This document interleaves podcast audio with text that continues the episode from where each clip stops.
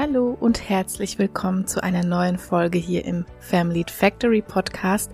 Mein Name ist Silke Rusch, ich bin Psychotherapeutin und Coach und ich nehme euch hier jede Woche mit in die Welt der Psychologie und der mentalen Gesundheit, sowohl im Business als auch bei euch zu Hause. Ja, ob wir uns im Unternehmensumfeld bewegen, im Parlament der Bundesregierung, in einer Psychotherapie oder zu Hause im Kinderzimmer. Menschen fragen sich an all diesen Stellen häufig, wie kann es bei anderen eigentlich zu einer Verhaltensänderung kommen? Wie bewegen wir Mitarbeitende zum Beispiel dazu, ökonomisch zu handeln? Wie bringen wir unsere Kinder dazu, ihre Jacken aufzuhängen? Wie schaffen wir es, dass die Menschen ihre klimaschädlichen Gewohnheiten aufgeben? Punkt, Punkt, Punkt. All das sind so Fragen, die sich Personen in den unterschiedlichsten Funktionen jeden Tag tausendmal stellen. Und die sind alles nur nicht trivial, kann ich euch sagen. Mir persönlich geht's heute gar nicht um ein bestimmtes Thema, zum Beispiel jetzt Klimawandel oder Mitarbeiterführung oder ähnliches, sondern eher um das Übergeordnete, das Thema Verhaltensänderung. Als Psychologin fand ich es natürlich schon immer spannend zu gucken, warum verhalten sich Menschen eigentlich so, wie sie es tun und wie kann man Verhalten gegebenenfalls eben in eine bestimmte, in eine günstige Richtung beeinflussen. In der letzten Folge zu Lob und Kritik, oder ich glaube, dass es die letzte Folge war, wenn ihr jetzt zuhört, ich bin mir immer nicht ganz so sicher, weil ich die Folgen ja zu einem anderen Zeitpunkt aufnehme. Aber in der Folge zu Lob und Kritik, da ging es ja bereits auch um die Formung von Verhaltensweisen. Da habe ich vor allem ein bisschen mal drauf geschaut, wie sich Belohnung und Bestrafung aus uns, auf uns Menschen eigentlich so auswirkt und was hier vielleicht ein günstiges Muster ist. Heute aber noch mal mehr jetzt den Fokus auf dem Aspekt der Änderung. Was kann uns also vielleicht helfen, wenn Personen bereits ein Verhalten zeigen, wir das als Verantwortliche aber gerne ändern würden? Ja, da stecken initial schon so einige Begrifflichkeiten drin. Als ich das Skript für diese Folge vorbereitet habe, da hat es mich dauernd schon so ein bisschen gekribbelt, weil ich gemerkt habe, wie automatisch wir einiges voraussetzen beziehungsweise uns gar keine Gedanken darüber machen, wenn wir es so sagen. Zum Beispiel habe ich eben gesagt, wir möchten das Verhalten von Menschen beeinflussen oder wir als Verantwortliche. Und das sind zwei Dinge, die man natürlich zuerst mal diskutieren müsste. Warum wollen wir überhaupt das Verhalten anderer beeinflussen? Dürfen wir das überhaupt? Ne, können wir wirklich verantwortlich sein für das Verhalten anderer Menschen? Also ohne jetzt komplett auf diese ja fast schon philosophische Frage einzugehen, das wäre ja fast eine eigene Episode nochmal wert, so dürfen wir doch im Hinterkopf behalten, dass sich diese Fragen einfach stellen. Ich weiß nicht, ob die in euch aufgeploppt sind, als ihr jetzt meine Einleitung zu dem Thema heute gehört habt. Jedenfalls stoßen wir beim Thema Motivation zur Verhaltensänderung immer an diese ethische Grenze, wenn man so will. Dürfen wir zum Beispiel unseren Kindern vorschreiben, was sie anzuziehen haben? Oder darf der Staat seinen Bürgern ein gewisses Verhalten vorgeben? Ist ein Fußballtrainer zum Beispiel dafür verantwortlich, wie sich sein Spieler verhält? Und so weiter und so weiter. Ja, ihr seht, in welche Ecken wir dabei denken können es ist eine Frage, die wir sicher nicht pauschal beantworten können, außer wir einigen uns vielleicht auf eine übergeordnete Antwort. Welches Verhalten von anderen gefordert werden darf, ist abhängig von der Kultur, in der es stattfindet. Ne, und von der jeweiligen Kultur ist auch abhängig, wer für wen oder was verantwortlich ist oder auch natürlich, wer die Verhaltensnorm in dieser Kultur, in diesem System vorgibt. In einem Unternehmen, da gibt's ja zum Beispiel Hierarchien und Leitbilder, die darüber bestimmen, wer Normen vorgibt und wie sie aussehen.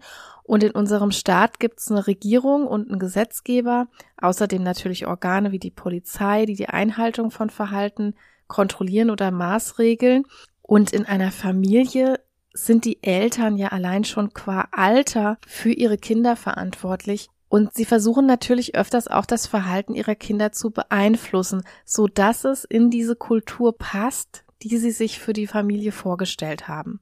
Wenn es die Eltern sehr liberal mögen zum Beispiel, ne, dann ist es vielleicht völlig okay, wenn sich ein Kind mit einem Teller Süßigkeiten auf die Couch setzt und dort isst. Und wenn sie eher autoritativ sind, dann werden sie da eher Grenzen aufzeigen. Und natürlich sind all diese Systeme, Firma, Familie, Fußballverein, auch eingebettet in die große Kultur des Staates Deutschland in unserem Fall. Es gibt also in der Familie immer auch so etwas wie eine soziale Erwünschtheit. Das ist nichts von den Eltern erfundenes, sondern etwas, das die deutsche Kultur vorgibt. Und dieses Verhalten wünschen sich dann viele Eltern von ihren Kindern, zum Beispiel, dass sie mit Besteck essen oder andere mit einem Handschlag begrüßen. Das wäre ja zum Beispiel in China ganz anders. Also daran sehen wir, was wir hier von unseren Mitmenschen gerne hätten, das ist sehr kulturabhängig. Okay, also das sind zwei Dinge, die zuvor einfach sehr wichtig sind im Hinterkopf zu behalten. Erstens, dass es nicht selbsterklärend ist, dass wir ein gewisses Verhalten von unseren Mitmenschen verlangen. Ne, die Frage ist immer, dürfen wir das eigentlich?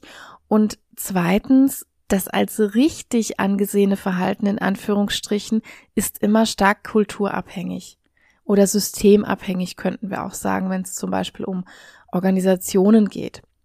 Und was wichtig ist in dieser Episode hier, beschäftige ich mich deshalb heute auch mit Verhalten, das frei wählbar ist. Und das heißt, es geht nicht um Verhalten, das jemand qua Amt oder über andere Verpflichtungen eigentlich erbringen müsste. Es geht wirklich darum, wie bewegen wir Menschen dazu, etwas zu tun, was wir, aus welchen Gründen auch immer, als günstig ansehen, zum Beispiel als gesund, als sozial, als förderlich, als funktional und so weiter. So, und jetzt komme ich aber mal aus diesem kleinen Exkurs wieder zurück zu unserem eigentlichen Thema. Ich habe auch heute wieder ein paar Impulse für euch dabei und wir schauen uns mal an, was ist wichtig, wenn wir das Verhalten anderer beeinflussen möchten? Und dabei gehen wir jetzt einfach mal von den besten Absichten aus. Beispiele wären so, wenn wir möchten, dass sich Menschen umweltbewusst verhalten oder dass sich Kinder im Haushalt engagieren oder dass Mitarbeitende mehr digitalisieren und so weiter und so weiter. Und in meinem ersten Impuls, da möchte ich mal kurz auf ein Konzept eingehen, das in der Psychologie und Psychotherapie sehr gut bekannt ist, nämlich Reaktanz. Reaktanz bezeichnet eine Art Widerstandshaltung von Menschen und zwar entsteht Reaktanz immer dann, wenn ich so merke, jemand beschneidet meine Rechte, jemand bevormundet mich. Dann kommt es zu so einer Art Trotzigkeit, vielleicht kennt ihr das auch von euch selbst. So ein Beispiel wäre, wenn in einer Kantine jetzt gesagt würde, Mittwochs ist jetzt immer veganer Mittwoch. Und alle Nicht-Veganer werden dann vermutlich automatisch reaktant, da kommt so ein bisschen verkappter Ärger auf bei den Menschen, weil sie vor vollendete Tatsachen gestellt wurden. Und manchmal weigern die sich dann mittwochs überhaupt die Kantine zu betreten und essen dann demonstrativ bei der Imbissbude um die Ecke oder so. Das ist also Reaktanz und nun kann man sich natürlich fragen, was passiert denn da genau? Also diese reaktanten Menschen, die tun dann eigentlich genau das Gegenteil davon, was sich eine Geschäftsführung zum Beispiel bei dieser Sache gedacht hat. Die wollte ja nämlich vielleicht einfach eine Gesundheitsmaßnahme für die Mitarbeitenden durchführen. Der besagte Mitarbeitende ernährt sich aber jetzt mittwochs besonders fettig und ungesund. Also summa summarum, wenn wir Personen reaktant machen, dann erreichen wir oft das Gegenteil von dem, was eigentlich gewünscht war. Gerade sehen wir das sehr schön politisch. Da wurde nämlich versucht, unsere Heizungen klimafreundlicher zu machen. Ne? Ihr habt alle von dieser Misere mitbekommen. Und Menschen sollten dazu bewegt werden, Geräte mit erneuerbaren Energien in ihre Häuser einzubauen. Und die Heizungsbauer unserer Republik vermelden gerade, dass es nie so viele Bestellungen für Ölheizungen gab wie im letzten Quartal. Leider, ja, und ich muss sagen, mir blutet das Herz, wenn ich das anführe, aber leider ist das ein super Beispiel für reaktantes Verhalten. Also warum werden wir reaktant? Das ist sehr einfach, weil wir das Gefühl haben, nicht selbstbestimmt handeln zu können. Uns wird das Gefühl von Freiheit und Selbstbestimmung genommen. Da brauche ich jetzt nicht hochpsychologisch werden, wenn ich sage, dass das zwei der wichtigsten Grundbedürfnisse sind, die da frustriert werden. Ne, uns wird also die Selbstbestimmung genommen und wir werden darüber ärgerlich und trotzig. Das ist übrigens eine völlig gesunde und auch völlig normale Reaktion auf Grenzverletzung. Ne, Wut oder Ärger ist eine ganz normale Reaktion auf Grenzverletzung. Aber wenn wir nun etwas von Menschen wollen, ohne dass sie reaktant werden, dann müssen wir also Wahlmöglichkeiten schaffen. Wahlmöglichkeiten, das ist der einzige Weg raus aus Reaktanz, wenn wir so wollen. Was könnte das jetzt ganz konkret heißen? Also anstatt meinem Kind zu sagen, du musst das jetzt essen, könnte ich zum Beispiel fragen, willst du lieber ein Müsli oder lieber ein Käsebrot essen? Würde weniger Reaktanz auslösen. Oder wenn ich so an KrebspatientInnen denke, denen kann ich jetzt sagen, sie müssen ab Montag eine Chemotherapie beginnen. Das löst in vielen Fällen so etwas wie Reaktanz aus. Oder ich kann aber auch sagen, sie hätten jetzt die Wahl zwischen X, Y und Z und der Vorteil von X ist der und der Nachteil von Y ist der. Oder anstatt einem Mitarbeitenden zum Beispiel zu sagen, ab morgen betreust du das Projekt X, kann ich natürlich auch sagen, ich hätte hier Projekt X und Y was würde dir denn eher zusagen? Und dabei kann ich mir als verantwortliche Person vollkommen klar sein. Dieser Mitarbeitende wird eins von beidem tun müssen. Na, darum geht's nicht. Kinder müssen auch irgendwas essen oder irgendwas trinken oder irgendwas anziehen. Darum geht's nicht in erster Linie. Es geht darum, Wahlmöglichkeiten aufzuzeigen. Und das ist etwas ganz Wichtiges, nicht nur für Reaktanz.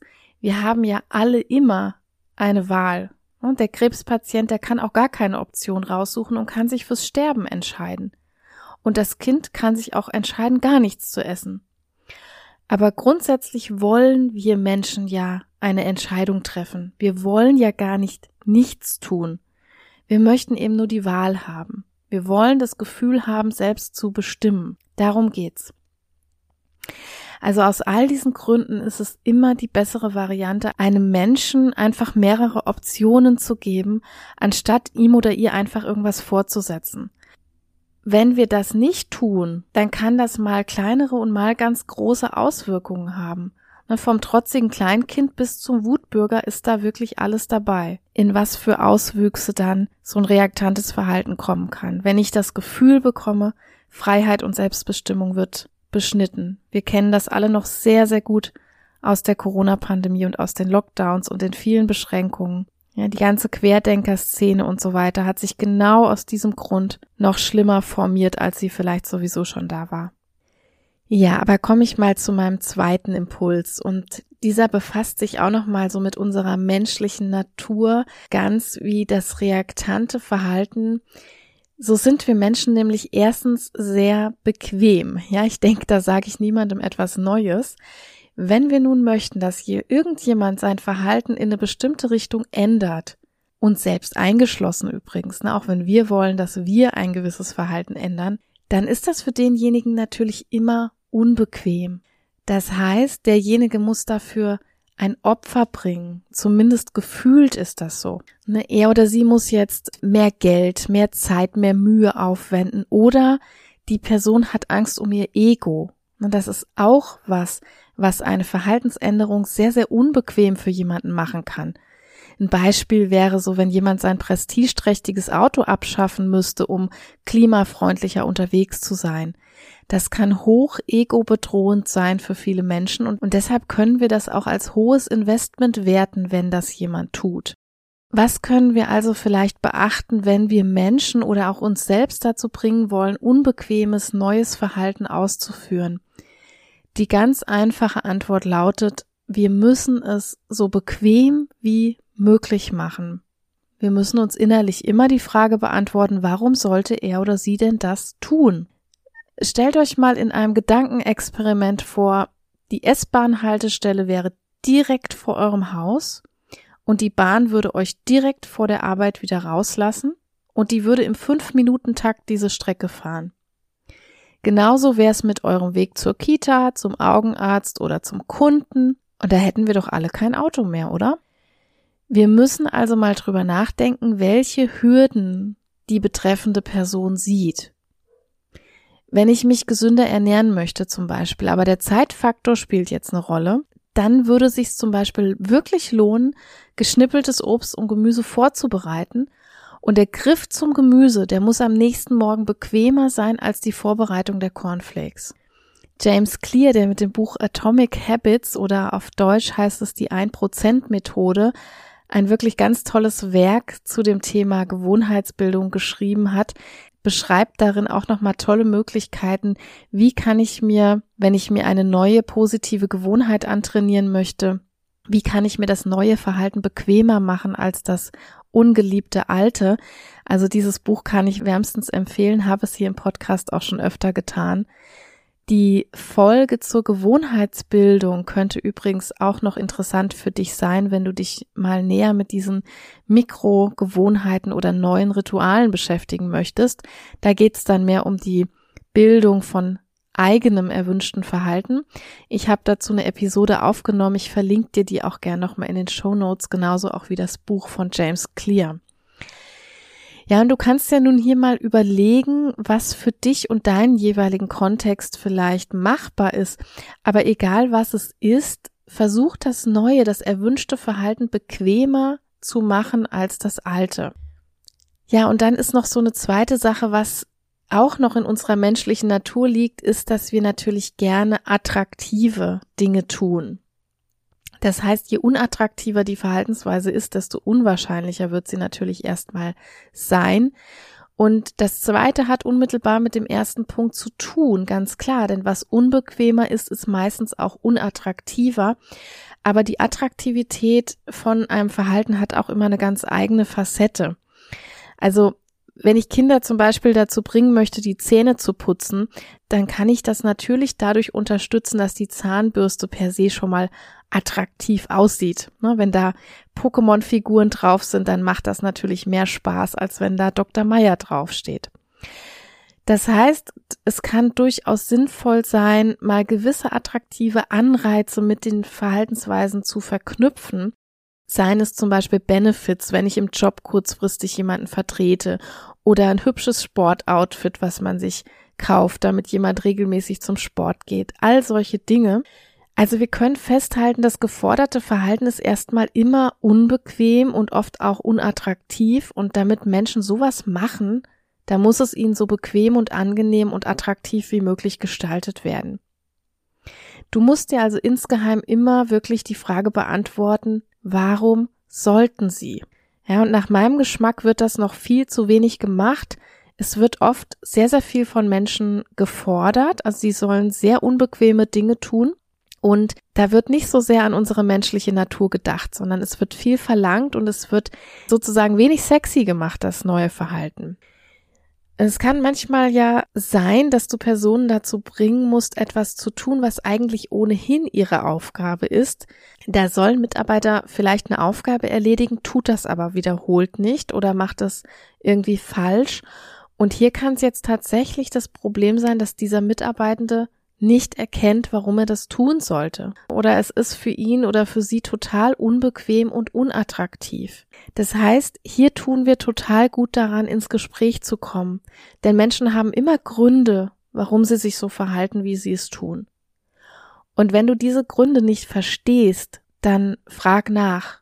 All das, was ich weiter vorne gesagt habe, dass wir es Menschen bequem und attraktiv machen müssen, das kann ich aber nur tun, wenn ich weiß, was für die Person bequem und attraktiv ist.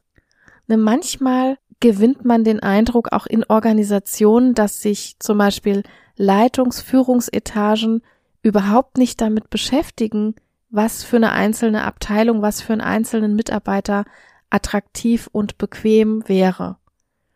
Das sind immer die berüchtigten Entscheidungen so von oben in Anführungsstrichen, wenn darüber geschimpft wird, dass die da oben am grünen Tisch irgendetwas entschieden haben, was weit ab ist von der Lebensrealität der Mitarbeitenden. Da geht es häufig drum, dass Mitarbeiter reaktant werden, weil Verhaltensweisen so organisiert werden oder Prozesse so organisiert werden, dass sie furchtbar unbequem und unrealisierbar werden. Hier also immer das Gespräch suchen und immer klären, was ist bequem und was ist attraktiv für diejenige Person, die es betrifft. Ja, mir fiel auch so das Beispiel ein, diese Pfandsysteme von Pizzaboxen etc. Ne? Wir möchten, dass Menschen diese wiederverwertbaren Boxen nehmen statt Pappboxen. Eine total gute Sache. Aber durch diese vielen verschiedenen Systeme ist es total unbequem. Das entspricht einfach nicht der Lebensrealität von Menschen, abends eine Pizza zu essen und am nächsten Tag diese Pizzabox wieder in dieselbe Pizzeria zurückzufahren. Das ist maximal unattraktiv. Und wenn wir jetzt so ein System hätten, das alle verwenden und wo ich an jeder Straßenecke einen Pfandautomaten hätte, in den ich die Boxen einwerfen kann, dann ändern Menschen auch ihr Verhalten. Ja, also sprich mit den Personen aus deiner Zielgruppe und schreite wirklich mal zum Äußersten. Frag sie, was für sie am attraktivsten ist. Frag sie, wie das ideale Szenario aussehen würde. Natürlich, und ich glaube, das brauche ich auch gar nicht extra sagen, natürlich realisiert das nicht automatisch jedes erwünschte Verhalten. Also manchmal stellen sich Personen auch wirklich Schlaraffenlandbedingungen vor. Das heißt, es gibt Situationen, da sind Verhaltensweisen einfach unbequem und müssen natürlich trotzdem erledigt werden. Aber wenn sich Menschen unerwünscht verhalten, dann kann man einfach zu 99 Prozent davon ausgehen, dass sie das tun, weil es für sie bequemer ist. Nicht aus Boshaftigkeit oder weil sie schlecht oder sadistisch sind, einfach weil sie es weniger Geld, weniger Zeit, weniger Mühe, weniger Hirnaktivität kostet. Und deshalb ist die einzige Chance, die ich habe, um Personen zu einer unbequemen Handlung zu bewegen, dass ich mit ihnen gemeinsam ein Szenario erschaffe, das maximale Bequemlichkeit und Attraktivität für neues Verhalten bringt. Ja, ich komme mal zu meinem Impuls Nummer drei für heute. Und zwar müssen wir leider feststellen, Menschen denken fast nur an kurzfristige Konsequenzen. Ne, wenn Leute rauchen, dann denken die nicht an Lungenkrebs. Oder wenn Leute trinken, dann denken die nicht an den Kater am nächsten Morgen. Wenn Leute Rindfleisch essen, dann denken die nicht an schmelzende Polkappen. Und wenn Kinder nicht für eine Arbeit lernen, dann denken die auch nicht an ihr Abitur. Wir sind an kurzfristigen Konsequenzen interessiert. Deshalb essen wir süße und fettige Dinge, Deshalb konsumieren Menschen Drogen, deshalb checken sie ihre Social Media Accounts und so weiter und so weiter. Das heißt, Zusammenhänge, die über drei bis fünf Schritte in die Zukunft gehen oder Konsequenzen, die in 20 Jahren passieren, motivieren leider nicht unser alltägliches Verhalten. Sogar wenn wir darum wissen übrigens, wenn wir wissen, dass es diese Konsequenzen gibt, motiviert das nicht unser Verhalten. Das ist total bitter, aber das ist auch leider ein Fakt. Deshalb sind die Warnungen, die von Expertinnen ausgesprochen werden, also Menschen, die sich tagtäglich genau mit diesen Konsequenzen beschäftigen, auch häufig so unbeachtet. aber gerade weil das ein Fakt ist, müssen wir das in unsere Gleichung absolut mit reinnehmen. Wir können nicht von der Kausalität böse Konsequenzen verstanden, gleich Verhaltensänderung, davon können wir nicht ausgehen. Wir müssen mit kurzfristigen Konsequenzen arbeiten. Also eigentlich funktioniert es eher andersrum. Wir sollten versuchen, Menschen zu kurzfristigen positiven Konsequenzen zu bringen und dann ändert sich mit viel Glück eben auch ihre Einstellung und ihr Verhalten langfristig. Also es funktioniert nur über den Weg, sich kurzfristig besser fühlen, kleinschrittig auf das richtige Konto einzahlen und dann merke ich irgendwann, hoppla, da habe ich ja ein richtiges Vermögen angesammelt, das ich jetzt ernten darf. Also entweder das Verhalten, was ich verlange, muss hier und heute richtig Spaß machen, oder das darf mich nur so ein minimales Investment kosten, dass ich das kaum merke. So ein Beispiel ist das Investieren an der Börse. Den Betrag, den ich heute fürs Alter wegspare, der muss so klein sein, dass ich das heute kaum vermisse. Sonst machen es die Menschen nicht. Und hier schließt sich auch wieder ein bisschen der Kreis zu dem zweiten Impuls. Wenn die Konsequenz einer Verhaltensänderung nämlich positiv oder neutral ist von mir aus auch, dann ist die Tätigkeit für mich attraktiv und meistens auch relativ bequem. Na, ihr kennt das vielleicht vom PayPal auch. Wenn ihr eine Bezahlung per PayPal macht, dann steht da unten, ich möchte einen Euro für die Organisation so und so und so spenden. Das ist maximal neutrale Konsequenz. Das kostet keinen Aufwand. Das ist sehr bequem für Menschen, einen Euro zu spenden, weil sie einfach nur diesen Haken setzen oder diesen Klick machen müssen. Viel bequemer, als wenn ein Mensch eine Online-Überweisung von so und so viel Euro ausfüllen muss. Also, wenn ihr jetzt irgendwo in eurem Mikrokosmos in der Mission unterwegs seid, andere Personen zu einem bestimmten Verhalten zu bringen, das für diese Person eventuell noch unattraktiv und unbequem erscheint, dann bleibt dir eigentlich nichts anderes übrig, als zu gucken, welchen Benefit bringt es demjenigen. Und zwar hier, jetzt und heute. Komm ihm nicht mit der Aussage, dein Körper wird's dir später danken oder damit du in 30 Jahren keinen Hautkrebs bekommst oder damit du nicht in die Altersarmut rutscht etc. Viele versuchen dann ja auch so über Angst zu motivieren. wenn einem gar nichts mehr einfällt, dann versuchen wir über die bösen Konsequenzen irgendwas zu erreichen, über die Raucherbeine auf den Zigarettenverpackungen und so. Die Krux ist nur leider langfristige negative Konsequenzen, die wirken nicht besser als langfristige positive Konsequenzen. Die Kurzfristigkeit ist leider das, was entscheidend ist, ne, ob wir mögen oder nicht, denn wenn alle Menschen sofort nach der ersten Zigarette einen Asthmaanfall hätten, dann wäre unser Rauchproblem gelöst, könnte man ketzerisch sagen. Ja, ich möchte euch zuletzt noch kurz mitnehmen in einen vierten Impuls. Und zwar können wir zusätzlich zu Alternativen und Bequemlichkeit und Benefits und so weiter uns immer auch Gedanken dazu machen, dass Menschen natürlich nicht nur das Grundbedürfnis nach Mitbestimmung und Ressourcenschonung, also nach Bequemlichkeit haben, sondern natürlich immer auch das Bedürfnis nach Zugehörigkeit. Und darüber möchte ich kurz in diesem vierten Impuls ein bisschen sprechen. Das Bedürfnis nach Zugehörigkeit ist eigentlich in uns allen verankert. Ja, und nur in bestimmten Persönlichkeitsstörungen zum Beispiel ist es ein bisschen ausgehebelt.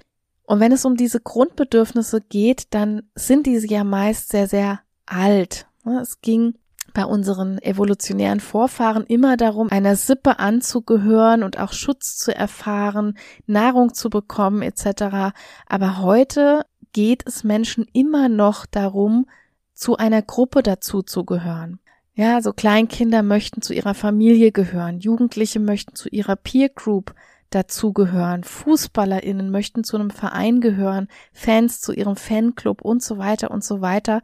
Es gibt tausend Beispiele. Und dieses Zugehörigkeitsbedürfnis signalisieren wir auch. Wir schreiben ja zum Beispiel Schilder, wer hier alles wohnt in diesem Haus. Wir tragen Freundschaftsbändchen. Wir kleiden uns so wie die Leute aus der Clique. Wir tragen Vereinsfarben oder Trikots. Menschen tragen Tracht aus einer bestimmten Region. Menschen sprechen Jugendsprache oder Dialekt miteinander. Das alles sind so Mittel, um zu signalisieren, wir gehören zusammen. Was hat das Ganze jetzt mit der Verhaltensänderung zu tun? Wir können dieses Grundbedürfnis auch nutzen. Wenn wir Menschen zu einem bestimmten Verhalten hinführen wollen, dann lohnt sich in manchen Fällen mal zu gucken, ob er oder sie dadurch vielleicht Mitglied einer Gruppe wird. Ihr kennt sicher so die Aufschrift, die wir gerade immer wieder häufiger auf Lieferwagen und LKWs lesen, werde einer von uns. So eine Stellen, so ein Stellenangebot letztlich. Und was ist das? Das ist exakt dieser Hebel. Durch eine solche Ansprache bewirke ich nämlich günstigstenfalls, dass ich das Zugehörigkeitsbedürfnis von Menschen anspreche. Denn wir wollen ja prinzipiell gerne dazugehören. Das klappt natürlich nicht immer. Also wenn die AfD jetzt solche Plakate schreibt, will ich trotzdem nicht Teil dieses Teams werden. Das ist nämlich die wichtige Einschränkung. Wir müssen uns mit unserer eigenen Identität natürlich in dieser Gruppe wiederfinden. Unsere Identität, das ist, wie wir uns selbst definieren, also wofür wir stehen wollen, wie wir gesehen werden wollen, was uns wichtig ist, was unsere Werte sind. Und das definiert so unsere Identität. Und wir werden es also immer dann schwer haben, wenn wir Menschen zu etwas bewegen wollen, was ihrer eigenen Identität widerstrebt. Ja, also mich wird niemand dazu bewegen, in die AfD einzutreten, zum Beispiel. Ihr habt sicher schon mal alle irgendwann gedacht, ähm, nee, das bin ich einfach nicht oder das ist überhaupt nicht meine DNA. Das sind so offenkundige Gedanken, die man dann auch übersetzen könnte in ich fühle mich hier nicht zugehörig. Aber es gibt eben auch den gegenteiligen Fall, wo sich das Motiv ganz günstig auswirken kann. Wenn sich Menschen nämlich einer neuen Gruppe anschließen, dann kann das auch was ganz Identitätsstiftendes haben. Ne, wir beobachten das zum Beispiel in der veganen Community oder unter Feministinnen oder in der Body Positivity Bewegung. Da schließen sich Personen zusammen, die eine ähnliche Gesinnung haben. Oder in einem Fußball-Fanclub zum Beispiel, die die Werte dieser Gruppe in ihrer eigenen Identität wiederfinden. Und wenn ich also zum Beispiel möchte, dass mein Kind mehr Sport treibt, dann kann man darüber Erfolg haben, dass ich dem Kind in Aussicht stelle, du wirst Teil eines Teams. Und du bekommst sogar vielleicht ein T-Shirt von diesem Team, so dass alle Welt es sieht, dass du dazugehörst. Oder Alkoholentzug und Abstinenz. Das kann zum Beispiel viel, viel leichter sein, wenn PatientInnen sich in Selbsthilfegruppen organisieren, dass sie eine Zugehörigkeit empfinden über eine Gruppe. Oder wenn wir möchten, dass Integration besser funktioniert, dann macht es total Sinn, Migrantinnen in eine Gruppe aufzunehmen. Und all das dient dazu, bestimmte Verhaltensweisen in die eigene Identität aufzunehmen und sich zugehörig zu fühlen. Ja, denn es ist gerade bei Geflüchteten zum Beispiel ein ganz, ganz großes Problem. Die fühlen sich hier nicht zugehörig. Und wenn wir das schaffen, Gruppen zu bilden oder sie Gruppen anzuschließen, so dass sie sich hier zugehörig fühlen können, dann wird ein ganz großes Grundbedürfnis bedient und dann kann man erwünschte Verhaltensweisen auch sehr viel leichter etablieren. Das ist ein ganz großer Hebel oder kann ein großer Hebel sein. Und das heißt aber im Umkehrschluss, immer wenn wir jemanden ganz allein auf weiter Flur lassen, dann werden wir es sehr, sehr viel schwerer haben, ihn oder sie von einem bestimmten Verhalten zu überzeugen. Wenn der Lohn für ein Verhalten aber Zugehörigkeit zu einer Gruppe ist, dann wird das Ganze sehr viel wahrscheinlicher. Ja, meine lieben Zuhörenden, ich könnte noch so viel weiter sprechen, weil sich überall in den Ecken meines Gehirns noch Beispiele und Ausnahmen und Hinweise auftun und so weiter. Aber ich muss zum Schluss kommen und hoffe aber trotzdem, dass du gerne zugehört hast. Wenn das so ist, dann freue ich mich sehr, wenn du das auch durch eine positive Bewertung oder ein Abo kenntlich machst. Du hilfst damit diesem Podcast total und honorierst diese Arbeit, die ich ja komplett ehrenamtlich mache, damit du all diese Inhalte jede Woche kostenlos und werbefrei hier konsumieren kannst. Sehr, sehr viel Herzblut fließt hier rein und ich freue mich, wenn ich ab und zu mal mitbekomme, dass euch meine Arbeit gefällt, dass ihr die Episoden teilt oder bewertet. Ja, habt eine ganz tolle Zeit bis kommende Woche. Am Montag gibt's die neue Episode und übrigens auch dann die letzte Episode vor meiner kurzen Sommerpause. Habt eine super schöne sonnige Ferienzeit, die die Kinder haben. Liebe Grüße bis Montag. Tschüss.